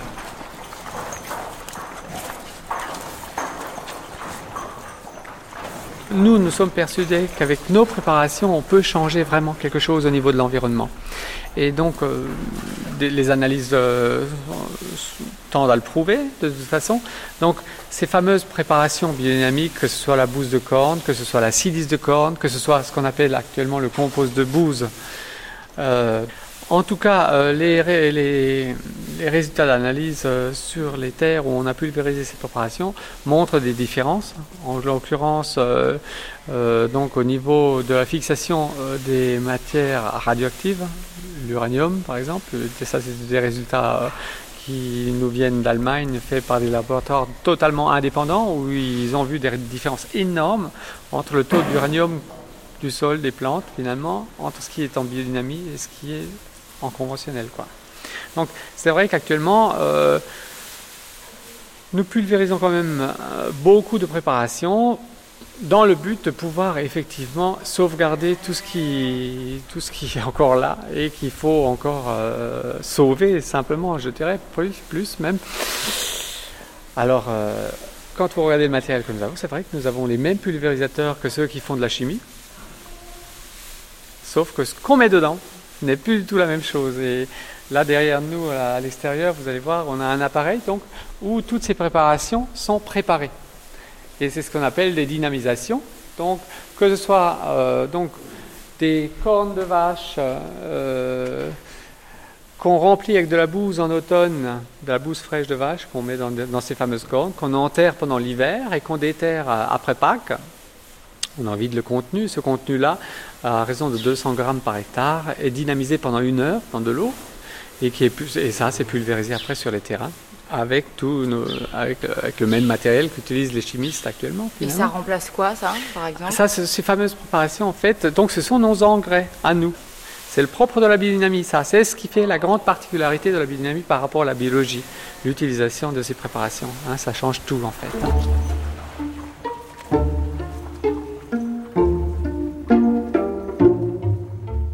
Joachim de Souza, conseiller municipal de Vadevillers opposé à la démarche du maire, est aussi de formation scientifique, puisqu'il a été professeur des sciences de la vie et de la terre. En tant que scientifique, quel est son avis sur la biodynamie? J'ai compris une chose, c'est que c'est très compliqué. La biodynamie, c'est très compliqué. Du point de vue scientifique, j'ai du mal à comprendre un certain nombre de choses. Mais je pense que comme un certain nombre de, scientifiques, hein, l'homéopathie, euh, c'est quelque chose euh, qui fonctionne, euh, un peu sous le même principe que la biodynamie, mais j'ai du mal à comprendre. Hein. Je sais pas, quand on vous dit, voilà, on prend une corne de bœuf, on met de la bouse de vache, on l'enterre dans un, dans un tas de fumier, et puis après, ça va dynamiser. Il faut tourner pendant 20 minutes un petit peu de bouse de vache dans un sens et pas dans l'autre, dans un qui correspond à cette. Moi, j'ai du mal, quoi. Mais bon, les gens sont convaincus. Euh, moi, je respecte, je respecte leur choix, mais j'avoue que j'ai déjà été plusieurs fois chez Monsieur Cruz, notamment avec euh, avec euh, des, jeunes professeurs. Euh, il nous a toujours expliqué. Euh, on n'a pas toujours tout compris, mais on a respecté son choix. Il nous a fait goûter ses produits. On a, enfin, moi, en tant que scientifique, j'ai du mal. Je, je veux pas dire que ça fonctionne pas. Mais je veux dire que toute cette philosophie qui vient quand même de quelqu'un qui s'appelle Monsieur Steiner, hein, qui n'a qui n'a pas, qui, avait des avis sur tout et qui avait peut-être une certaine de science infuse, en tant que scientifique, j'ai du mal à comprendre. Moi, j'ai du mal à comprendre. Ça veut pas dire que je comprends pas, que que, que c'est pas vrai. Euh, actuellement, on a la, théorie moléculaire. Ça ne veut pas dire qu'en dessous des molécules, il n'y a pas quelque chose qui pourrait avoir un effet. Moi, quand on me dit qu'on on prend une goutte d'un colorant bleu, on dilue 20 fois et puis on prouve au bout de 20 fois qu'il n'y a plus aucune trace du colorant bleu dedans, c'est impossible de trouver. Un... Mais que on pourrait quand même colorer quelque chose en bleu, j'ai du mal à comprendre. Mais pourtant, ça, apparemment, ça marche. Alors, est-ce que c'est une démarche philosophique, une démarche euh, plus intellectuelle qu'une autre? Moi, en tant que scientifique, j'ai du mal. Et est-ce que vous pensez qu'il a des raisons, Monsieur Krust, de craindre les OGM pour euh, ces cultures? Bah, si effectivement dans son cahier de charge, euh, il, n'a pas le droit aux OGM ou 0,1% d'OGM, enfin peu importe le seuil de détection, hein, d'abord 0,1, pourquoi pas 0,2, est-ce que 0,1 euh, Bon, sachez simplement que euh, les seuils posent toujours des problèmes. Hein. agriculture biologique en, en, France, bah, c'est 0,1, en Suisse c'est 3%. Au Japon, c'est 5%. Est-ce que les Suisses, les Japonais, euh, l'Allemagne, je ne sais pas exactement, est-ce que les Suisses et les Japonais seront plus résistants que les Français? Ou est-ce qu'ils sont euh, moins euh, sensibilisés à ce genre de choses? Bah, évidemment, si, si, son cahier de charge euh, prétend qu'il ne doit pas avoir de traces d'OGM ou d'OGM, c'est sûr que son exploitation pourrait être mise en péril. Maintenant, il y a quand même un certain nombre de conditions. Euh, vous avez parlé tout à l'heure de pollinisation croisée, euh, de plantes allogames, etc. Il faut quand même que les plantes fleurissent au même moment, qu'elles soient de la même espèce ou d'espèces apparentées, et que effectivement euh, le vent puisse à ce moment-là, puisque c'est du pollinisation qui sont faits par, par le vent, puisse se faire. Ça fait quand même beaucoup de choses. Je dis pas que ça peut pas arriver, hein, euh, euh, mais effectivement ça, ça fait quand même beaucoup de d'aléas qui feraient que son exploitation pourrait à un moment donné ou l'autre être être être polluée, être polluée comme il dit par les OGM. Mais moi je pense que actuellement Hein, alors, je, sais évidemment, je suis incapable de dire s'il y a des, des, des, cultures OGM sur le banc de Vatvillers, du Fols ou de, ou de, ou de Bervillers. Je pense que l'exploitation de M. Krust a plus à craindre de tous les insecticides et tous les pesticides qu'on utilise, qu'utilisent nos agriculteurs, que ce soit à Bervillers, que ce soit à Ufols, que ce soit à Vatvillers. Je pense que dans son cahier de charge, que je connais pas, euh, il doit aussi avoir, euh, puisqu'il a aussi le label agriculture biologique, biodynamie, il a aussi euh, le critère de ne pas utiliser de produits autres que genre bouillie bordelaise ou des choses comme ça. Moi, je pense que actuellement, hein, je me trompe peut-être, mais actuellement, la menace que je vois peser sur l'agriculture de euh, Monsieur c'est plutôt celle-là des insecticides, des pesticides, qui effectivement sont utilisés, certes déjà avec parcimonie suite au travail de l'INRA qui éduque au fur et à mesure les agriculteurs, mais il y a quand même encore beaucoup, beaucoup d'insecticides et de pesticides qui sont utilisés. Hein.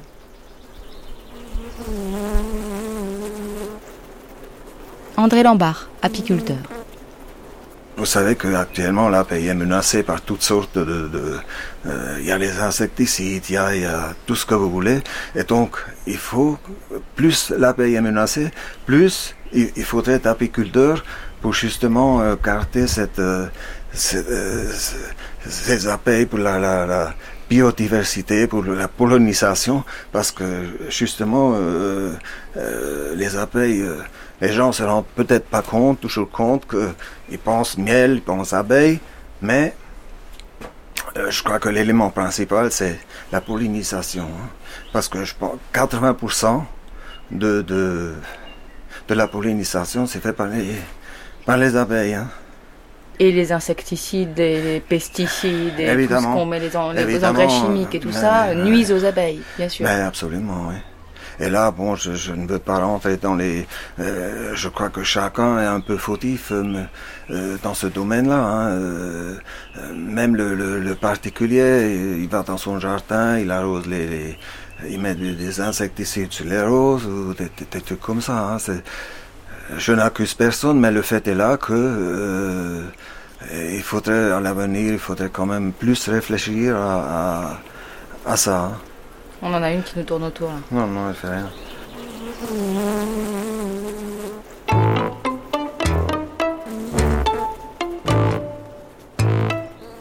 Philippe Girardin, directeur de recherche à l'Institut national de recherches agronomiques, responsable de l'équipe agriculture durable au laboratoire de Colmar, travaille sur l'impact environnemental des pratiques agricoles.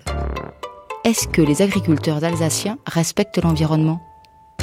Sur l'Alsace, on peut se dire qu'il y a différents types d'agriculture. Il, y a- des agriculteurs conventionnels, classiques, même en maïsiculture.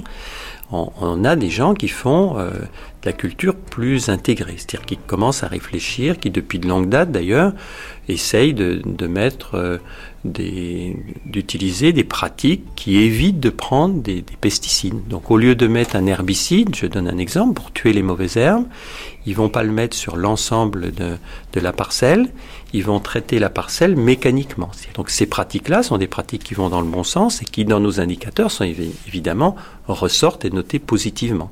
On a aussi des agriculteurs biologiques euh, qui, font un, excellent travail sur le plan de la biodiversité, par exemple, et qui ont qui prennent un soin particulier à veiller à ce qu'il y ait de la biodiversité autour de leur champ.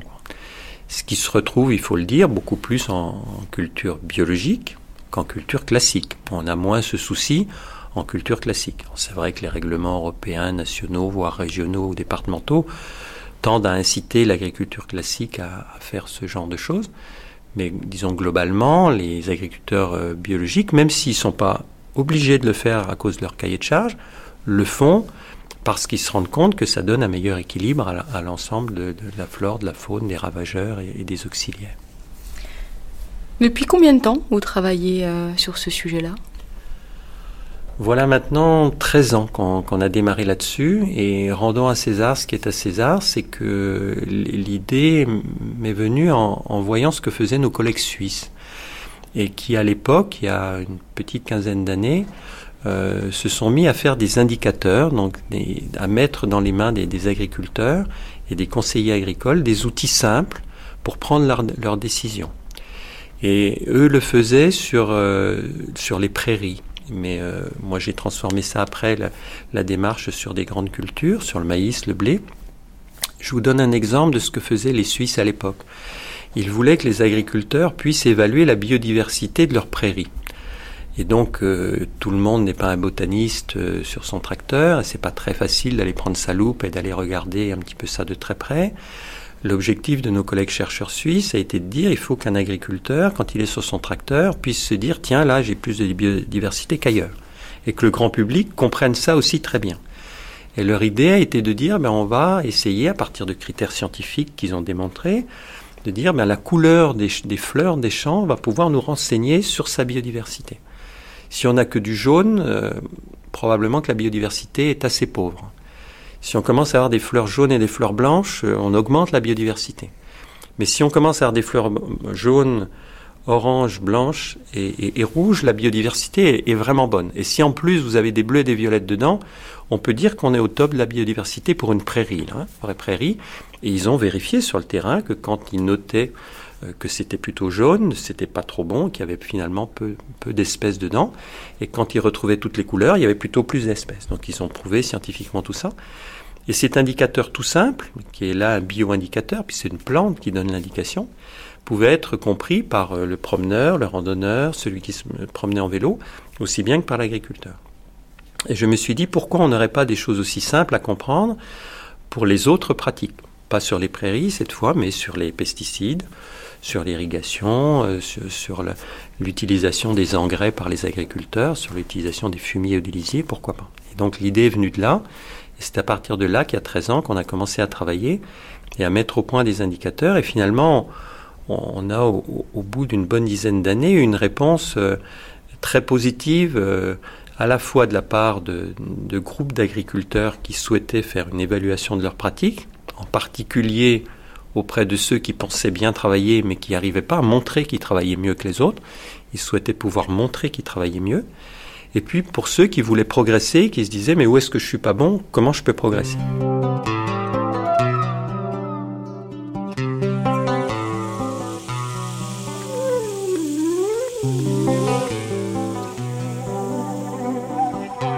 Le père de Fernand Crust, lui-même agriculteur et éleveur.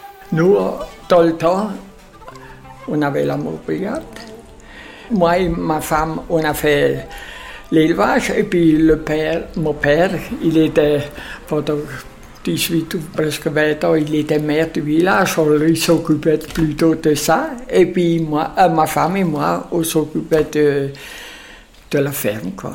C'est comme ça qu'on qu'on a travaillé jusqu'à ce que Fernand est revenu. Il m'a dit, écoute, il y a une chose. hein. Si veux que je reste sur la ferme et puis qu'on continue, je te dis ce que je veux. Et puis ça, c'était le biodynamique qu'il voulait. Mais il avait la- une chose que nous, on, est- on était d'accord avec lui.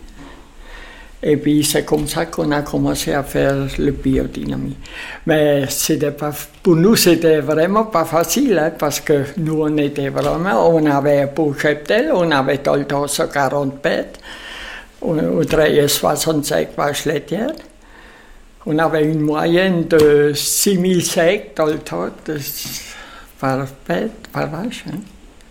Et puis d'un coup, d'un jour à l'autre, on était obligé d'arrêter avec tout ça. Alors, les premières années, c'était vraiment très dur. hein. Est-ce que vous pensez que le métier d'agriculteur, c'est le même aujourd'hui que quand vous avez commencé, vous, quand vous étiez, vous, agriculteur? Je crois que c'est encore plus dur maintenant de le faire. Pourquoi? Je ne sais pas, parce que d'après ce qu'on entend, il y en a quand même qui voudraient bien le faire, mais ils ont peur de, de ne pas y arriver. C'est trop dur? C'est cher? Oui, parce que nous, on a pu le faire parce qu'on avait les moyens, on avait quand même tout ce qu'on a acheté, on a changé du matériel, tout ça, mais ça venait de, nous, pas de, Fernand, quoi, parce que Fernand, il est venu de, l'école. Il est venu, euh, même pas six mois après, il s'est marié avec la femme qu'il a amenée de Paris. Et puis, alors, pour lui, il était là pour, pour nous dire ce qu'il veut, mais il n'avait rien du tout. Quoi.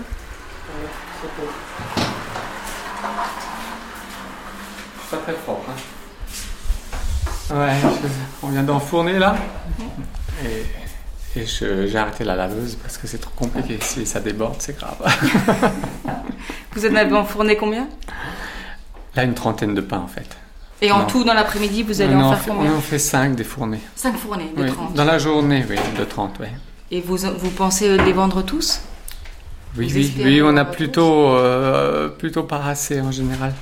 Ça, votre père nous disait qu'il faudrait presque un deuxième four, là.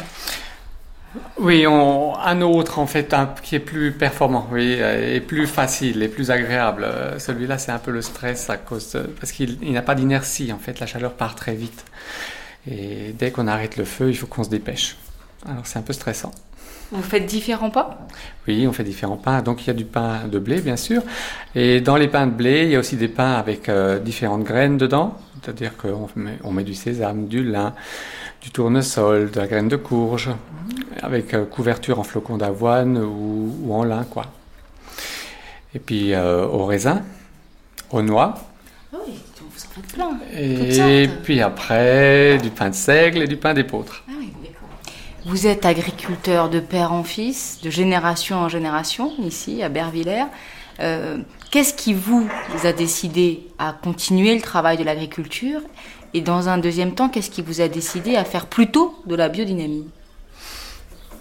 En fait, ce qui m'a décidé à continuer le métier d'agriculteur, c'est que euh, donc personne dans la famille, à part moi, euh, n'était décidé à reprendre ce domaine-là. Et je faisais mes études agricoles, pas dans le but en fait de reprendre le domaine, mais à un moment donné, euh, il se trouve que c'est vrai, je trouvais ça tellement dommage de laisser euh, un domaine comme celui-là sans que personne ne le reprenne finalement.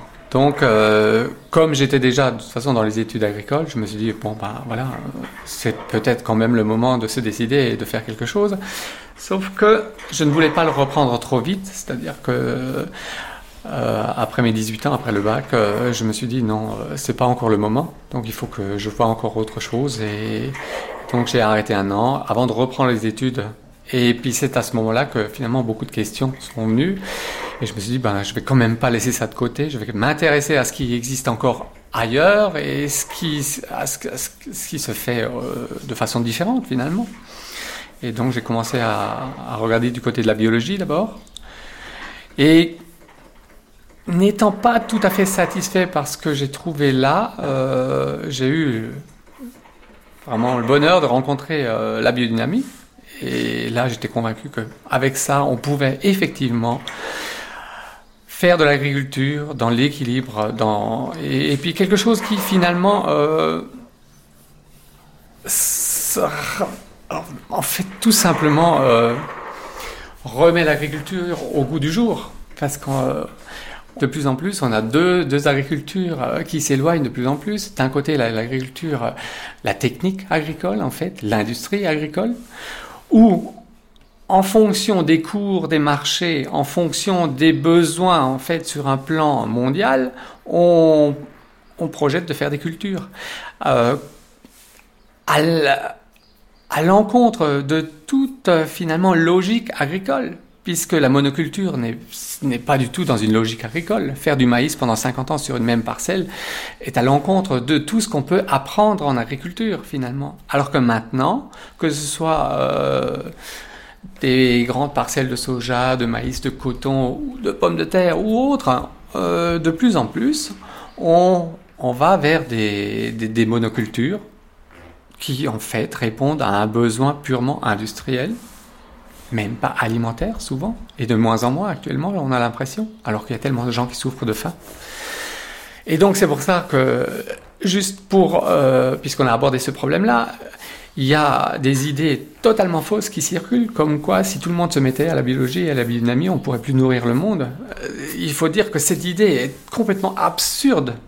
Parce qu'en fait, quand on regarde les rendements que nous faisons en fait euh, sur un domaine comme le nôtre, et quand on regarde la diversité des cultures qui sont faites, quand on le compare avec les autres, où pratiquement les deux tiers des cultures qui sont faites chez les autres partent pour l'industrie, pour des utilisations totalement industrielles finalement, il est absurde de penser qu'on ne pourrait pas nourrir la Terre, tout au contraire. Et les pays en voie de développement nous le montrent finalement, là où la biodynamie se développe, c'est là où il y a de nouveau un équilibre qui se crée, et, surtout où les gens deviennent de plus en plus autonomes, et où le problème des malnutritions euh, s'amenuise vraiment, en fait. Vous pensez que les paysans ont un avenir? J'aimerais le penser en tout cas, mais je, je pense vraiment que l'agriculture peut avoir un avenir à, condition que, que finalement les consciences changent et que tout le monde prenne finalement les idées, pourtant des idées, des idées qui courent, qui courent la rue finalement. Quand vous avez un Nicolas Hulot qui, qui vous parle, il vous dit de tout, tout ce qui va pas finalement. Et, et, les gens sont sensibles à, ce, à ces idées-là. Alors, il suffit de le remettre au niveau de l'agriculture, puisqu'on est exactement dans le même contexte. Au contraire, on est dans le cœur de l'action là. Et il faudrait simplement que les gens prennent conscience de ça, tout simplement. Parce que tout le monde sait que l'agriculture va dans le mur. L'agriculture conventionnelle actuellement va dans, un mur, puisque quand vous avez euh, finalement la responsable européenne au niveau de l'agriculture qui vous dit que les agriculteurs ont, ont maintenant euh, besoin de chercher un deuxième emploi pour survivre, ça veut tout dire. C'est tout le contraire. L'agriculture pourrait créer des emplois, énormément d'emplois. Tout le contraire de ce qu'on veut faire croire aux gens. Et en plus, pour une agriculture de qualité à ce moment-là, pas pour une agriculture qui pollue. On ne sait plus quoi faire avec cette agriculture-là actuellement. Non seulement il faut la subventionner, mais en, en, en plus, il faut dépolluer.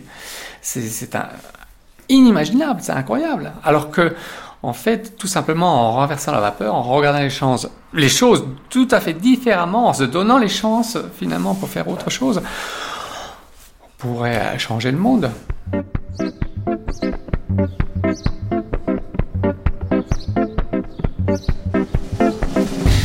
C'était les grandes traversées sur l'environnement en France. Aujourd'hui, la Terre, avec un documentaire à Wattwiller dans le Haut-Rhin. Merci aux habitants de Wattwiller, de Bervillers et d'Ufolz pour leur collaboration. Je suis de Bervillers. Commerce de proximité, c'est formidable. J'achète euh, mon pain, le beurre, le fromage, crème, ça me suffit pour toute la semaine. J'ai pas besoin de faire de déplacement. Je participe doublement à l'écologie. Voilà. Donc j'ai pris le pain. Cette émission était réalisée par Pascal Raillet, archive Véronique Jolivet et Sophie Gillery, prise de son Patrice Klein, mixage Nadège Antonini, stagiaire Fleur Rodriguez, une émission de Caroline Brouet.